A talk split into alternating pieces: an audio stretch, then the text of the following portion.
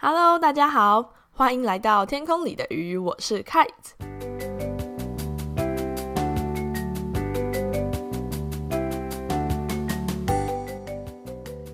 Hello，啊，不知道大家年假过得怎么样呢？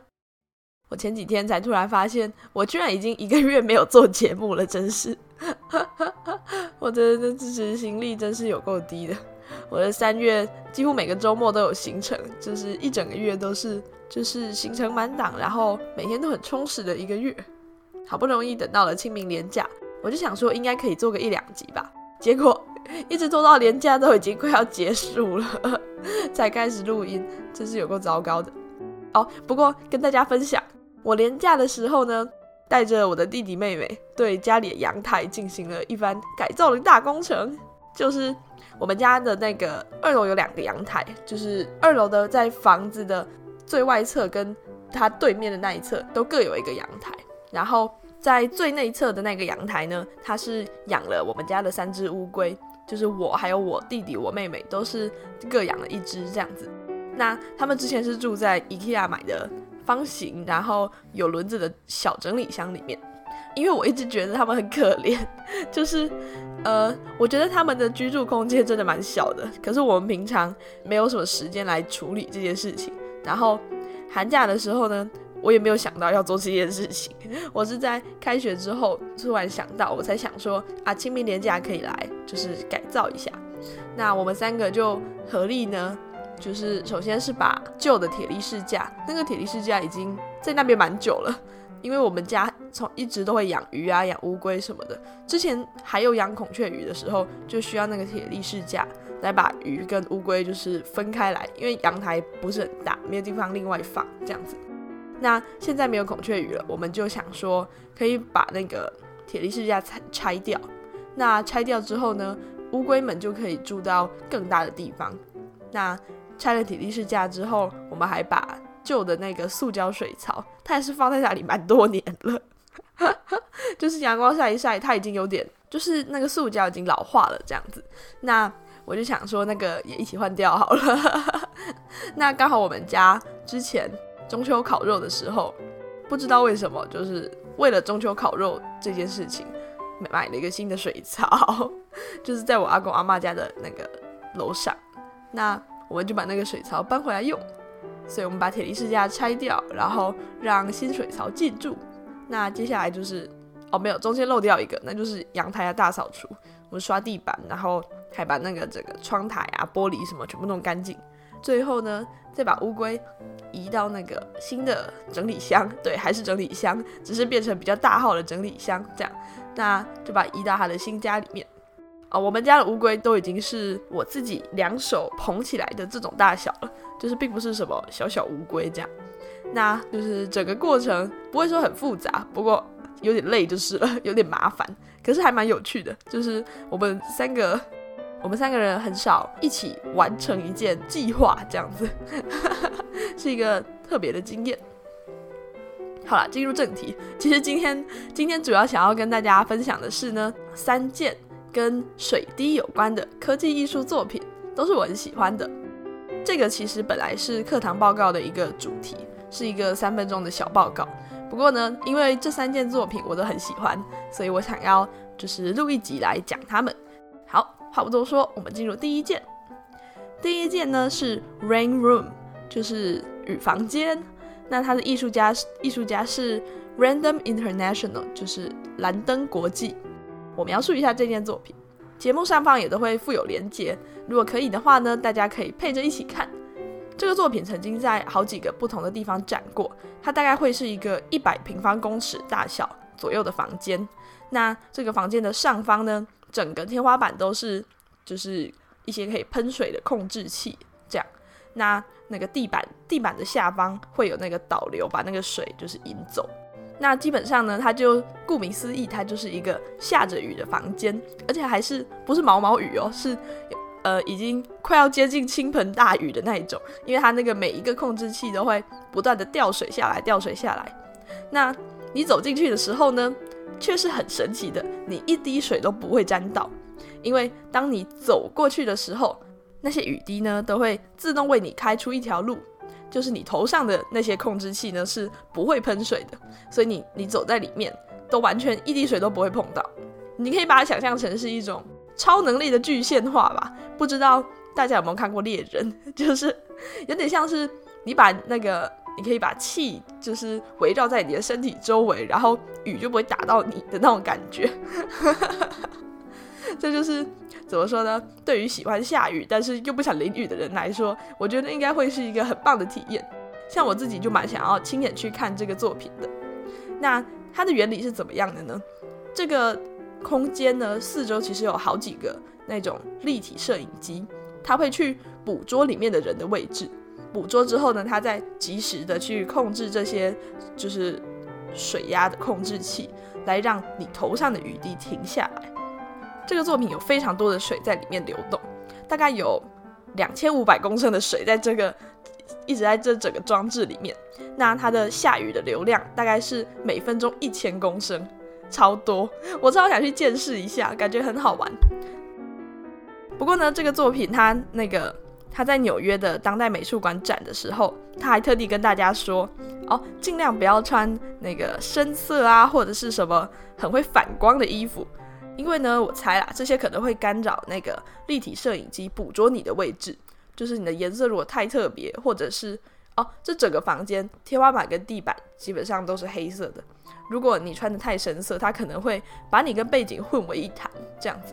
还有，你不可以移动的太快，你要慢慢的走。”因为我在想啦，可能是你如果移动的太快的话，它你经过的时候，它虽然切掉了那个水阀，但是那个它刚刚喷出来的水还没有掉到地面上。那这时候你就经过的话呢，这些水就会掉在你的头上。那这件作品是蓝登国际在二零一二年的时候做的，真的非常有趣。网络上也有人用在这件作品当中拍出了漂亮的摄影作品。啊，我等下把链接也放在节目的上方，大家可以去点来看。好，那我们进入第二件。第二件呢，拜托大家一定要去看影片，我等下把它贴在节目的上方，真的是超神奇。我第一次看到的时候，我真的是超级爱这个东西。那它的这个叫这件叫做 Water Made Active 的，算装置吗？或者是说这个这好，我我说这段的影片好了，因为我不知道要怎么称呼它比较恰当。它是由 G Active 旗下的团队做的。那它其实是一个广告。那你在看影片的时候呢，你就会发现那个水的装置上方有很多的保特瓶，那个就是他们所要广告的产品。这样，那这一件作品呢，它它基本上你可以想象一下。它基本上看起来就是一个由水滴组成的人，然后呢，他会跑步，会跳箱，还会那个踢沙包，这样子，就是超神奇。而且它并不是用后置去做的，它的每每一个影格、每一帧都是真的、真实、真实的照片，这样子。它是一个逐格动画。那它用的技术是这样子的：它先，首先呢，你要先动态捕捉，就是。去再让一个运动员穿上感测器啊，什么有的没的，去把他的动态就是捕捕捉起来，把他跑步啊，把他跳啊之类的的那些动作，全部都收集成电脑里面的资料。那接下来你要去做一些，应该说蛮多的，两行两千两千多个吧，两千多个水阀。那在那个在水阀上面还要有很精准的控制器，就是你要很。你要很精确的控制它在哪一个时刻要掉下多长的一条水，这样子。那当每一个控制器都可以在很精准的时候掉下一条固定分量的水，你就可以用电脑去看说它要怎样排列，才可以在底下呢组成一个人的样子，而且是三 D 的哦，并不是一个平面的图像。那它在跟那个灯光去配合，灯光还有摄影机一起配合。因为你要在那些水滴上面打灯，它才会显得很明显。那跟摄影机配合，它要抓到那一个一微秒的精确的时刻。因为大家知道，就是雨滴从天上掉下来，其实是会慢慢变长这件事情嘛。它本来是一颗圆圆小水滴，那之后它就会慢慢变成不是圆圆小水滴这样。那它要抓准那个造型很完美的一微秒，然后把它拍下来。那每每一个动作，每每一个影格都是用这样子的方式去完成的。那做完了之后呢，再把它串接起来，变成一支影片，真的超酷。我非常佩服这种由精确的时间控制去达成的，就是很美丽的图像，这样子非常的厉害。我也很想要参与这样子的作品。对于现在的我来说，可能是想太多了。这样，那大家一定要去看影片，超级推荐这一件。好，那我们进入第三件。第三件作品呢，我要介绍的是新加坡樟宜机场第一航下的装置艺术，叫做 Kinetic Rain，就是动态的雨这样子。那我觉得这件作品跟我有一定的渊源，所以我才会想说这个小小报告里面一定要放它，而且它也是就是我打算把这一整个报告都做成水滴主题系列的原因，因为因为 Kinetic Rain 的就是每一颗。每一颗水滴的造型，每每一个单体的造型就是一颗水滴这样子。那是有一个叫 Art Plus Com 的团队做的。这个作品并不是第一次出现在樟宜机场，它第一个类似形式的作品其实是出现在 BMW 的，我忘记什么场合。总之也是一个形式类似的动态雕塑这样子。只是到了樟宜机场之后呢，它可能规模变得更大。那这个动态雕塑呢？它每一个的单体都是一颗红铜水滴，我记得好像是铝做的，然后外面镀上红铜的样子。那每一个水滴上方呢，都悬着一条线，连到天花板上。那天花板上呢，有那个可以精准的控制那个放线跟收线的马达。他们经过用电脑去模拟它一整个动态之后呢，把城市写入到这些马达里面。这件作品分为两侧，它有两两个装置。那一一侧是有六百零八个水滴，所以加起来有呃一千两百一十六个这样。